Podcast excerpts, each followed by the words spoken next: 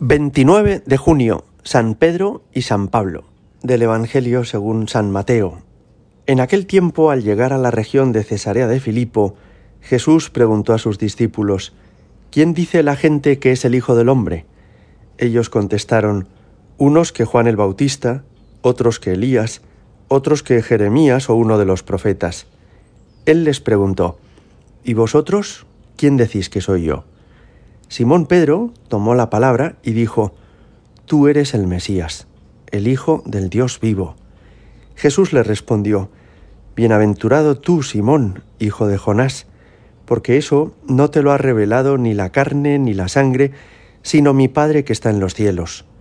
Ahora yo te digo, tú eres Pedro, y sobre esta piedra edificaré mi iglesia, y el poder del infierno no la derrotará. Te daré las llaves del reino de los cielos.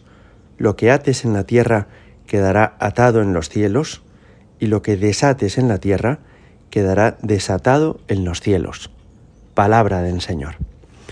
En estos últimos días del mes de junio, que ha sido el mes del corazón de Jesús, celebramos dos fiestas muy interesantes. La de hoy, 29 de junio, San Pedro y San Pablo, y mañana los protomártires de Roma, es decir, los primeros que dieron su vida por Jesucristo en la capital del Imperio Romano. ¿Por qué une la Iglesia la fiesta de San Pablo y de San Pedro en un solo día? Porque fueron dos santos que vivieron en el mismo tiempo y que se complementaron muy bien. A Pedro, le recordáis todos, es el pescador del lago de Tiberíades, como Santiago, Juan, Andrés, que conoció a Jesús en las orillas de este lago y que le siguió desde la primera hora. Pedro es el hombre rudo, sin una gran formación intelectual, pero apasionado en su corazón, que ha dicho sí a Jesucristo y a quien el Señor va a ir modelando interiormente. Si comienza siendo muy orgulloso, aunque todos te nieguen, yo nunca te negaré, termina siendo el hombre humilde que le dice a Jesús resucitado, aunque tú lo sepas todo, tú sabes que te quiero. Y este hombre, Pedro, va a terminar entregando su vida por Jesucristo, haciendo ver a muchos judíos que eran compatriotas suyos, que compartían la fe en Abraham, en Moisés, en la revelación de Dios en el Antiguo Testamento, haciéndoles ver que Jesús es el Mesías esperado. Pablo, por el contrario, nació en Tarso. Es un hombre muy cultivado intelectualmente en lugar de haber vivido en un ámbito rural como Pedro, más bien maneja bien el ámbito urbano. Ha estado en la escuela de Gamaliel. Es un hombre que conoce al dedillo la Sagrada Escritura, muy bien relacionado con fariseos de toda Palestina, y a quien el Señor le llamó, cegándole con una luz muy fuerte cuando iba a Damasco a encarcelar cristianos. Qué contraste, ¿verdad? Un hombre muy sencillo y otro muy cultivado. Un hombre que tiene una trayectoria muy breve de formación y otro que ha estado en las mejores escuelas rabínicas. Un hombre, podríamos decir, muy rudo y al mismo tiempo impetuoso, y otro, como San Pablo, muy, muy intelectual, también podríamos decir. Pero el Señor se va a servir de los dos, de Pedro para llegar a los judíos, de Pablo para acercar a Jesucristo a los paganos. Efectivamente, Pablo empleó los últimos años de su vida en viajar por todas las colonias del Imperio Romano en el mar Mediterráneo y en particular por llegar a Tesalónica, a Éfeso, a Filipos, a Corinto y a tantas otras ciudades importantes de su tiempo. Es asombroso que al final de su vida estos dos santos concluyen su carrera en Roma.